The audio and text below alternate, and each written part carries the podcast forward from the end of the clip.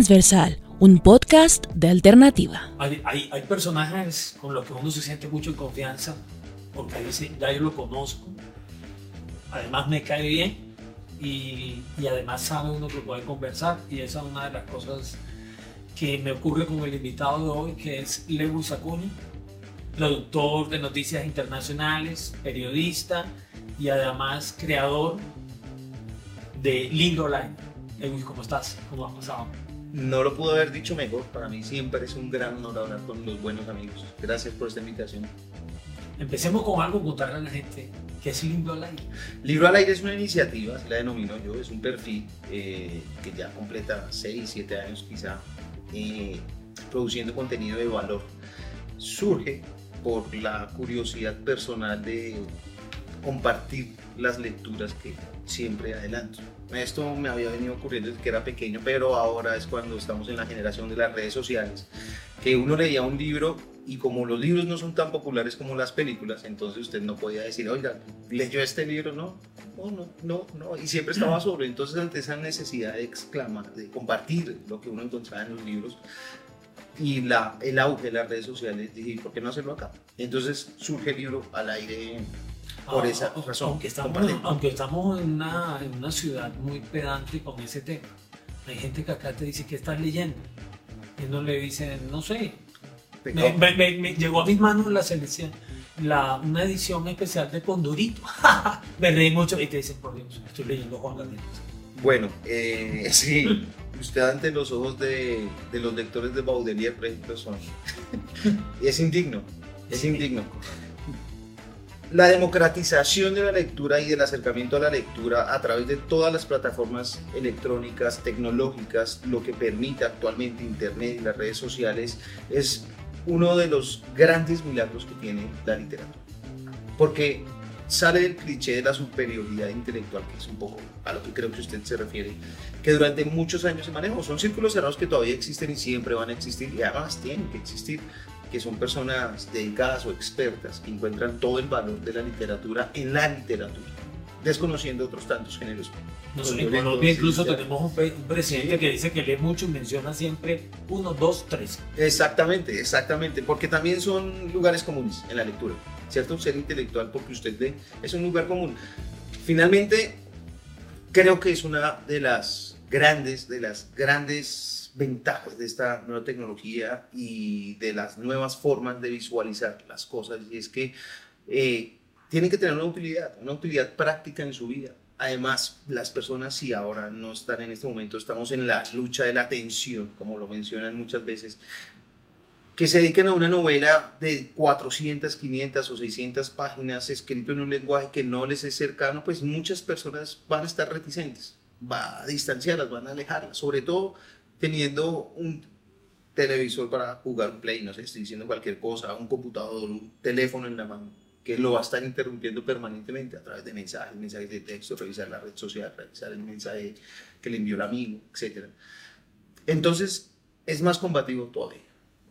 Condorito usted lo mencionó, y con Condorito aprendí yo a leer fue mi, mi, papá me regalaba esos, esos cuentos de Condorito. Y son geniales. Sí. Condorito de oro, que eran 100 páginas.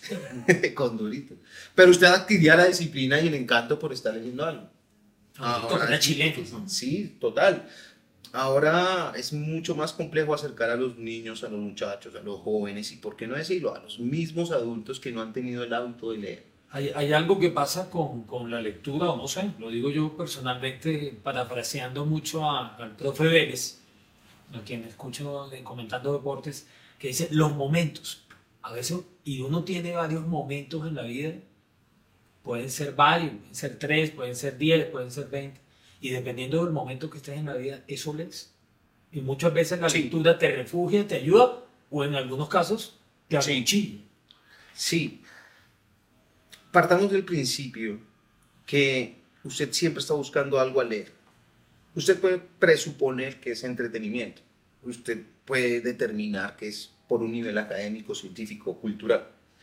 Pero siempre está buscando algo en la lectura. Usted no lee gratuitamente.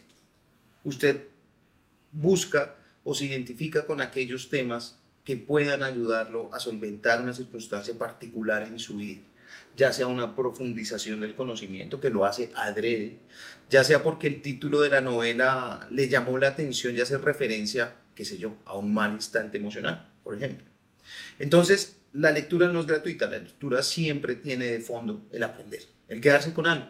No es solo entretenimiento, usted ve una película que probablemente olvide en 5 o 10 años o que le aporta, eh, pero un libro usted lo puede releer y tiene las partes subrayadas, por ejemplo, y va encontrando frases que para su vida son trascendentales en ese momento. Y yo creo que ahí está la magia de la lectura. Y la lectura a todos los niveles, la lectura de todos los géneros, no solamente la autoayuda. ¿Crees que por eso, esa, es una de las razones por las que más ha gustado Lindo al aire? Porque no, no te quedas en un género, o sea, hay muchos... Eh, por así decirlo, que tienen estos espacios literarios o culturales y dicen solo tienes que leer a esto. Si no lees a estos, no, no eres de los nuestros.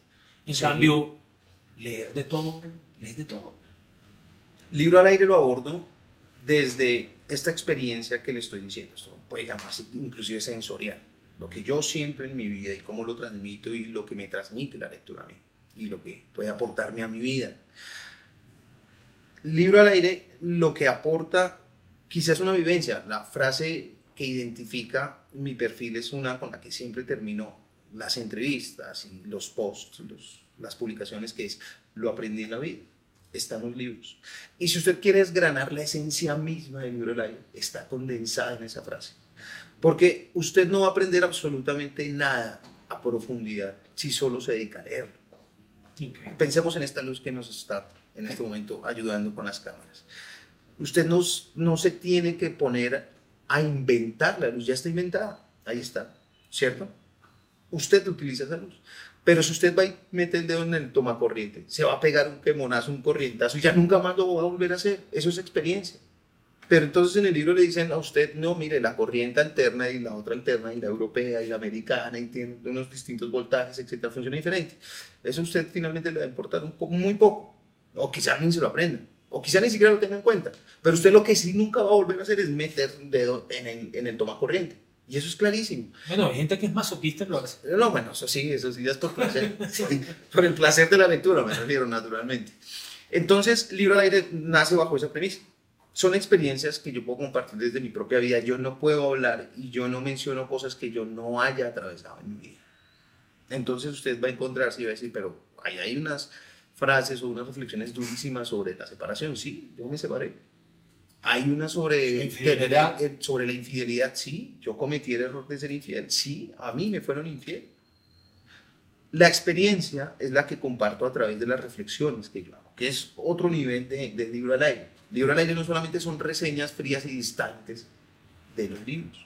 No, estamos hablando que también se hace catarsis al, al, hablar y al hacer videos referente a algunos libros. Exactamente, porque al final muchos de los libros, puedo asegurárselo, quizá no interesen lo suficiente para leerlos, pero sí se quedan con la idea principal que yo trato de transmitirles. Hay una identificación, hay una identificación porque si hay algo pues, que nos une como sociedad y como seres humanos y que permite que existan las marcas de ropa y los carros es porque todos tenemos unas mismas necesidades y también tenemos muchas cosas en común. Esas cosas en común también trasladan a lo emocional, a lo, psicólogo, a, lo, lo, psicólogo, a, a, lo mental. Y, y, son experiencias que a todos nos ocurren. O quizás no queremos que nos pase, pero nos va a pasar y que bueno, voy a seguir escuchando que eso no va a ser fácil quizás. No, y a veces uno lee pero a mí me pasó. Sobre todo, sobre todo, y esto es de una importancia trascendental. Libro Ley siempre quiere transmitir eh, esperanza Siempre tiene que irse usted con un deseo o con la idea de que va a terminar, de que se puede superar. No necesariamente va a tener un fin el que usted espera, pero va a terminar. Eso es dar esperanza. Me parece, y porque sé que además te gusta y nos gusta, eso es muy Walter White, ¿no? Sí, básicamente. Al final siempre hay que trabajar por la esperanza. Mire, Aristóteles tiene una frase tan sencilla y que nos haría tan fácil en la vida, Humberto, que es, hacen bien, sé bueno. Esa es la frase. Hacen bien, sé bueno. Pero si usted la desglosa, entonces empieza a pensar, es posible que una persona que sea una mala persona, que no golpea a su esposa, o que no responda por sus hijos, o que sea un mal ciudadano, hagan bien. No. No es posible. Es posible que una persona que sea, pensemos en Hitler, eh, genere el bienestar suficiente para las demás personas. A la larga demostró que no era así. Usted cuando hace las cosas mal, usted no es una buena persona. Hace bien, sé bueno, sencillo, en ese orden. Si usted todos los días hace una tarea con tranquilidad y no tiene que hacer ningún esfuerzo, y usted ser honesto y hacer las cosas correctamente, usted va a ser una buena persona y la gente va a confiar en usted. Y sobre todo, usted al final de la vida o al final de ese mismo día va a sentirse tranquilo, porque no le va a estar debiendo nada a nadie. Esa ilusión es la que se comparte. Que si usted hace el bien, yo no hago el libro al aire por hacerme rico, usted va a revisar y no tengo pautas, yo no estoy promocionando nada, no digo que eventualmente en el futuro eh, pueda llegar a tener algún tipo Pero de sí suscriptores y de, demasiada... Gente que ha sentido que hay una identificación y gente que sobre todo, Humberto, y esto es supremamente importante, y es mucho lo que valora esto las redes sociales, si usted me quiere hablar un poco de algoritmos y tal, es que la persona le escribe. Y son muchos los mensajes que eh, me llegan agradeciendo. Gracias, me llegó en el momento. Gracias, esto ni que el universo me lo hubiera enviado. Gracias, y yo a todos los mensajes respondo. No, gracias a ti por estar aquí, gracias por leerlo, gracias por prestarle atención. Siempre tiene que haber eh, eh, una disposición de servicio. Eso es hacer el bien para mí. Ahora, como este y soy una buena persona. Hay algunos que lo creemos que somos, pero yo sé que hay mucha gente que va a decir que no. Oye, ¿con quién, ¿con quién de los escritores eh, o escritoras que te has reunido te ha impactado más? ¿Te ha parecido que, que puede ser acorde su obra o puede ser todo lo contrario? Esa es una excelente pregunta, porque hay que desglosarlo según el tipo de mainstream que sea el autor. Porque en Libro al Aire tengo una entrevista, una microentrevista con una premio Nobel de Literatura, que no es cualquier cosa, pero eso quizá lo valoramos nosotros porque estamos en el medio. Correcto. Y es súper importante, súper elevado. Y porque sabemos lo difícil que fue lograr. Y, y la consecución de una entrevista no es nada sencillo. Entonces esa es significativa, Sí. ¿cierto? Pero ¿cuál podría llegar a ser significante? En todas aprendo y todas las entrevistas que yo hago con los periodistas, con los escritores, tienen una particularidad. Yo no estoy buscando saciar la información para los demás. Yo salgo y parto desde un interés genuino en aprender de lo que esa persona está escribiendo. En cualquiera de los campos. En cualquiera de los campos. Siempre tengo una curiosidad que es innata y esa curiosidad, como se lo decía hace un rato, nos identifica a muchos y en muchos casos coinciden y queremos tener las mismas respuestas. Eso se basa en parte eh, la acogida que ha tenido el contenido. Pero, por ejemplo, una entrevista significante fue una que hice recientemente con una autora que es tanatóloga, que es la persona que se encarga de acompañar a las personas que están en duelo por la pérdida de un ser querido en el proceso, en el antes, el durante, el después. Un enfermo terminal, le dicen, usted está enfermo. ¿Qué piensa usted? ¿Cómo empieza a vivir su día a día sabiendo que finalmente no va a tener sentido para usted en ese momento, recibo, obvio? Y acude a una persona que es un tanatólogo. Y ellos empiezan a darle un significado a vida. Por experiencia personal con el fallecimiento de mi mamá, tenía muchas dudas al respecto. Yo no acudí a una de estas personas, yo me, me considero ligeramente equilibrado emocionalmente. Y fue algo que afrontamos con mi familia y me rodeé de ellos y nos rodeamos juntos y nos compartimos amor, cariño, etcétera, que es lo que corresponde en ese punto. Y hablar con una persona como ella, acostumbrada a dar ese acompañamiento, a tratar de guiar a usted en la búsqueda de ese sentido de la pérdida, para que usted valore esa pérdida, la forma en que se expresa, las palabras que utiliza, el tono de voz que, que, que maneja, es muy significante. Entonces, eh, son entrevistas que son importantes, todas y cada una de ellas.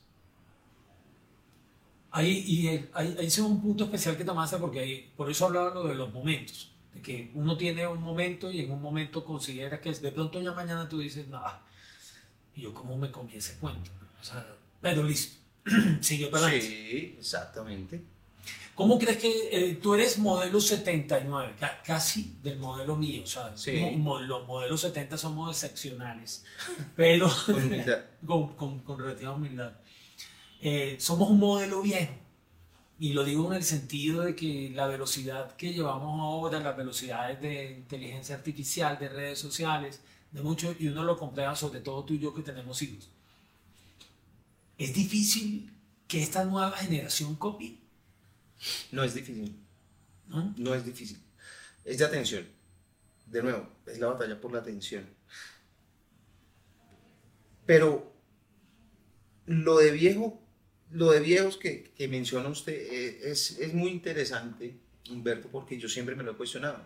¿En qué punto, en qué punto empieza uno de verdad a ser viejo, ¿cierto? A considerarse incluso adulto. ¿En qué edad incluso usted cree que es maduro? Hay muchas edades, eso es muy disímil, no hay una sola. Inclusive, si usted es una persona que sale de su casa, tiene sus hijos, tiene su esposa, usted puede responder por ellos, pero no puede ser una persona madura. Sí, eso es, es no, no, no quiere decir lo uno, lo otro. Hay una historia que es muy interesante, que es la de Clint Eastwood, que tiene una película que se llama, no, no me acuerdo el nombre de la película, pero cuya idea central es no dejes entrar al viejo. Para esa película hicieron una banda sonora particular, especial, una canción que escribieron gracias a una anécdota que contó el señor Clint. Y es que, bueno, este, recientemente cumplió los 94 años. Le habla de no dejar entrar al viejo.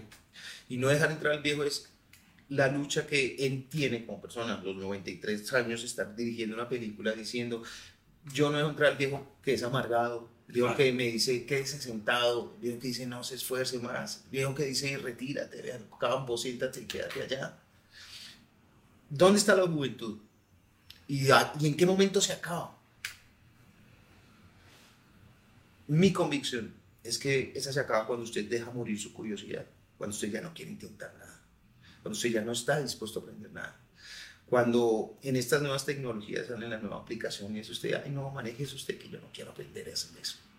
Cuando Sí, eso, empieza hace- hacer eso es Sí, ya cuando usted empieza a dejarse, a, a- a dejar a dejarse guiar. quedar, no, a dejarse quedar de lo que está a, a su alrededor. Ahora, también está el caso contrario. Hay muchos jóvenes que por diferentes traumas o diferentes situaciones, sobre todo en estamos viviendo, en este momento usted habla con un psicólogo eh, de salud mental, un experto en salud mental, le va a decir que nosotros estamos atravesando una de las peores crisis después de la pandemia, que es más grave que la pandemia, que es una crisis de soledad. Usted puede verlos hiperconectados, usted los puede ver en el TikTok, en Instagram, usted puede verlos en videollamadas, pero están encerrados en su casa, no salen y no quieren salir. Está, Es está- una crisis de la soledad. está- está la frase que se ha hecho popular de que esta es una generación, una generación de con fotos, una generación triste con fotos felices. Exactamente. Y lo ilustra muy bien.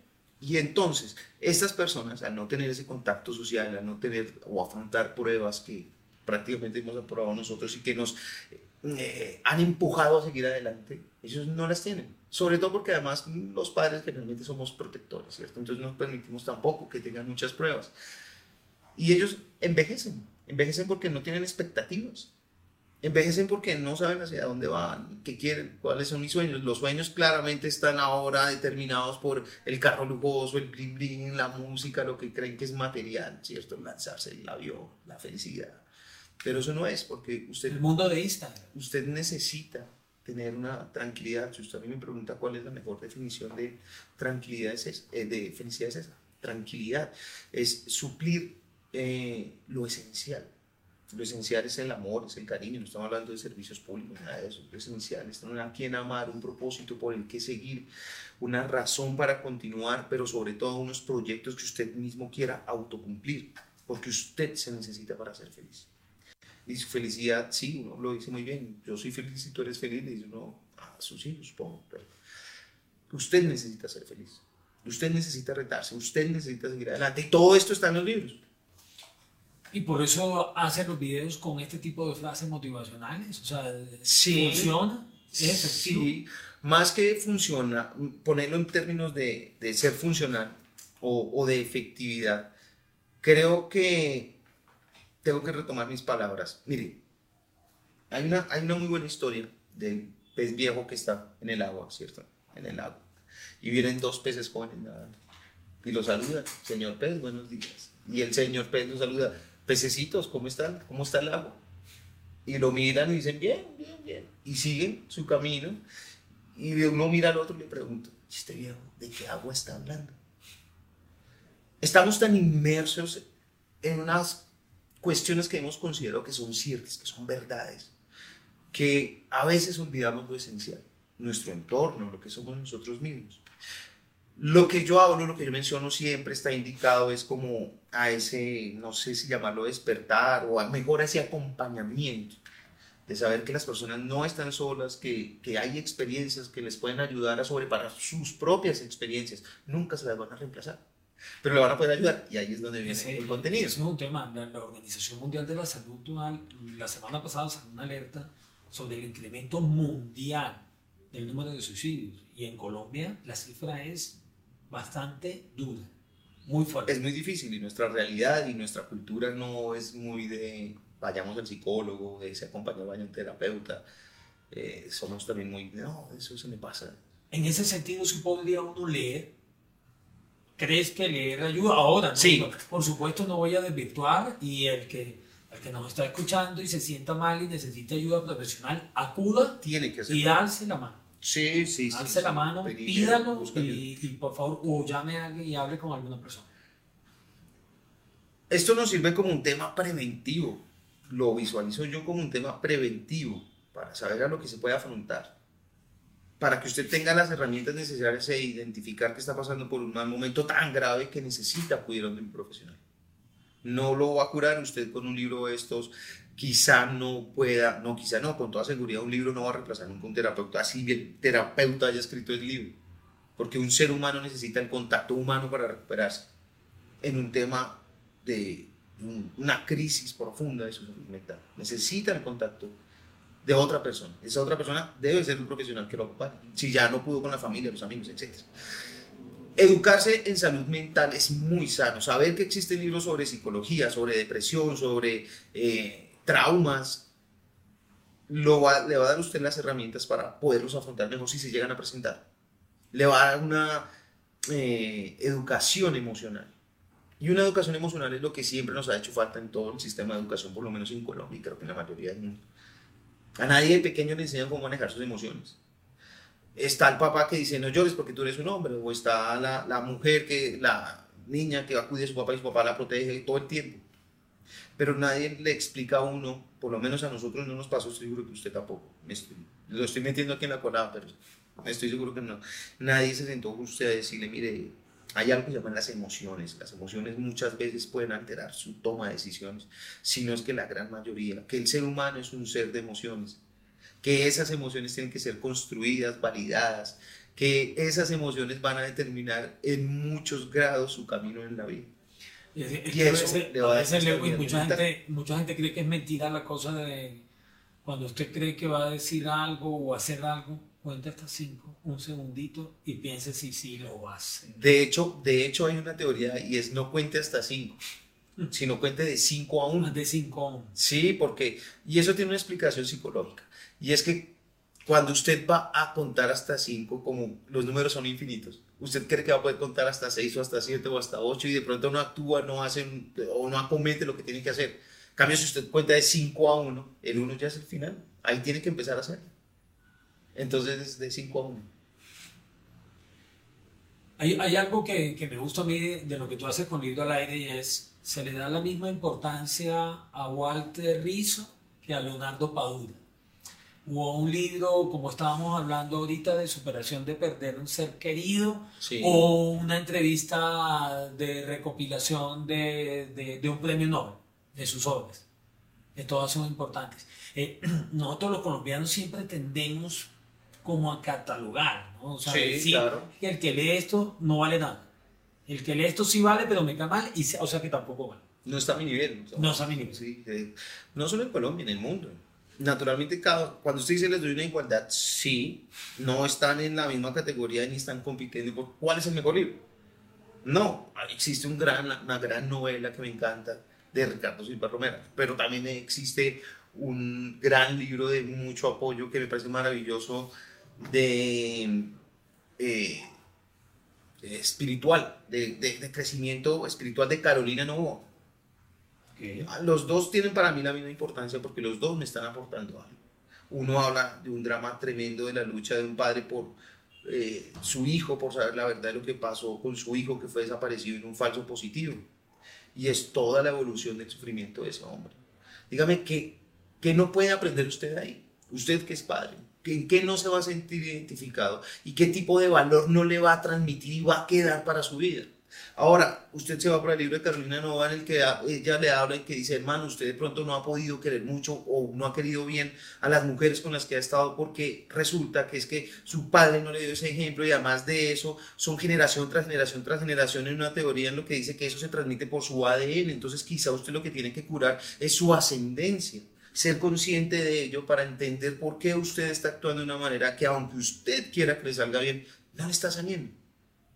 Entonces dígame, ¿Qué estoy perdiendo al leer el uno o el otro? No, no sé. Entonces, creo que uno siempre aprende. Y en ese sentido uno puede decir, y soy de los que comparte esa idea de que, por eso lo pueden uno crucificar, todos los libros son de autoayuda, todos, todos, porque como se lo dije en un principio, siempre estamos buscando algo, no es solo entretenimiento.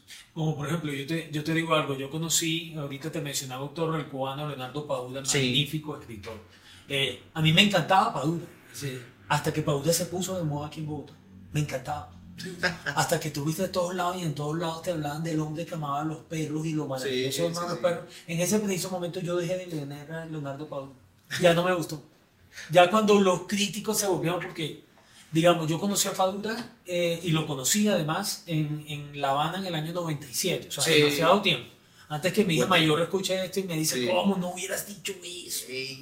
hace muchos años. En el año 97 es justamente cuando presentó en un relanzamiento de su libro, que, de su libro Máscara, que hace parte de todas estas obras del Conde. Incluso El hombre que amaba a los perros es un libro genial. Sí, sí, sí, O sea, es un libro genial que, que, que, la gente cree que en los libros no está. Y lo acabamos de repetir y ver ahora eh, con lo del jefe del grupo Wagner, de cómo la madre de Rusia demuestra que es implacable con los, la misma madre de Rusia y cómo cobran gas. Sí. Y es eso. Hay autores que se ponen de moda. ¿Cuáles son autores de moda también? Que tú escuches mucho ahora. Uy, no. ¿Sabe qué pasa? Que ocurre que el editar y publicar libros también se convirtió en una herramienta de mainstream.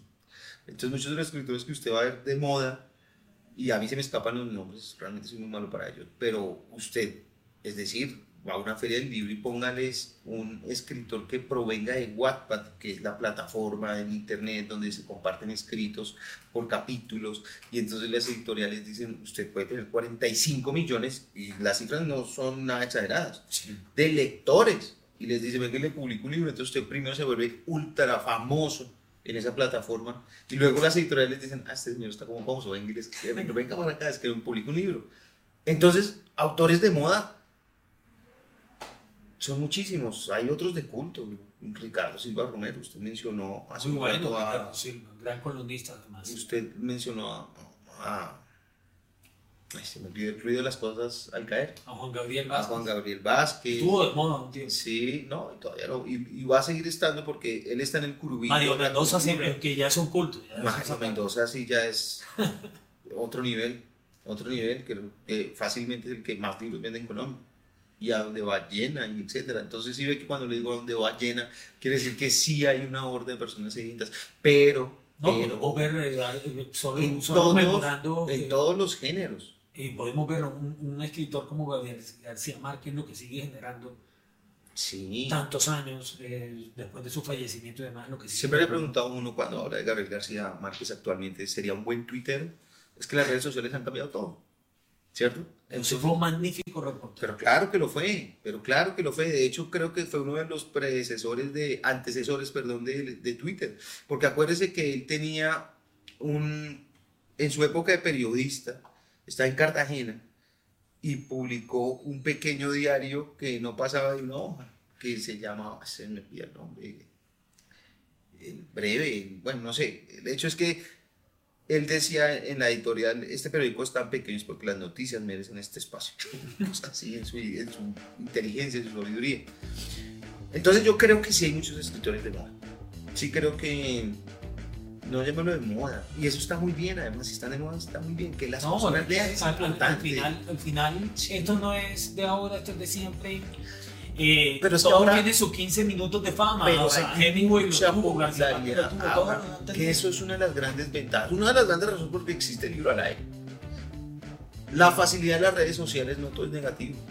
Usted revise el mundo actual y va a ver que hay personas que se están volviendo famosas escribiendo sus poemas. Ahora, hay un sesgo en el ser humano y es que al ser humano le gusta contradecir, al que le, le- le gusta más insultar, le gusta más estar en desacuerdo que en acuerdo. Y lo manifiesta más y ahí se presenta en las redes sociales. Y Entonces, si no, preguntémosle a Elon Musk, que eso. ahí es donde se llaman los, los populares haters. Pero, pero aún así, sí van construyendo una carrera en las redes sociales en las que hacen sus publicaciones, sus publicaciones, sus publicaciones. Cuando menos se dan cuenta, están autopublicando, están vendiendo su propio libro. Eh, las editoriales ya, oiga, este señor, es- esta señora es súper importante, fichémosla también. Y bueno, hay series de Netflix que nacieron de una pequeña escritora en la provincia más alejada de, del Atlántico. Hay una escritora del Atlántico costeña que escribe novela erótica y empezó en Wattpad y en este momento es una sensación. Leí algo sobre ella, no recuerdo el nombre, pero es excepcional, y muy famosa. Sí. Entonces eso, eso es un, en medio de todo eso es una buena noticia. Ahora, usted va entonces a decir que por qué los muchachos van a ir las historias de amor, este género que está tan de moda, de relaciones de muchachos de colegio que se enamoran y dicen el amor imposible y termina tan, una, que, una historia, digamos, más bien lineal con la estructura básica de un cuento, un negro, un problema, una solución. Pero si es que los está acercando a la lectura, los está alejando una pantalla de, de celular, de consumir solamente videos diáfanos que no tienen ningún tipo de... Y de estar chateando todo el tiempo. Los está alejando, están leyéndose libros porque no son cortos, son libros de 500, 600, 700 páginas y son trilogías. Están leyendo, están tomando nota. Entonces, creo Tienen que llegarle su momento para cambiar de, de género y listo. Usted lo dijo con mucha sabiduría al principio. Todos son momentos, todos son momentos. Incluso uno mismo se encuentra un libro en su biblioteca que había abandonado hace 10 años y le pega una ojeada y dice, wow, wow, qué buen libro. Ahora lo valoro mucho más. Y coge otros y dice, ¿cómo pude leer esto? Sí, pero tuvo que hacerlo. Tuvo que hacerlo porque eso es parte de su crecimiento. sobre todo lo que crecimos con la televisión, digamos, yo lo digo por la plataforma, yo tengo un vicio. Yo me veo una Sí. película y la película puede ser muy mala para mí. Sí. Tengo que terminar. Lo único ventaja que le agradezco a las Es como una misión. le agradezco a las plataformas es que tú la pares y cualquier otro día dice en qué acabó eso. Retomo, ¿En qué acabó eso? retomo. Pero bueno, Lewis, eh, gracias por esta conversación y de verdad que no, esperemos que no sea la primera aquí en Transversal de Alternativa que nos sentemos a hablar Ojalá de, que no de sea así. libro al aire y de otros temas. Pero por supuesto, ojalá cambiemos de yo pase a hacer preguntas porque a nosotros los periodistas nos va mejor haciendo preguntas que Todo, respondiendo. toda la vida. Gracias Humberto por la invitación, un orgullo, ¿verdad? No, Gracias. usted. Y si quiere cierre con su frase, ¿cómo es? Lo aprendí en la vida. Está en nosotros. Muchas gracias a todos. Una alternativa para escuchar.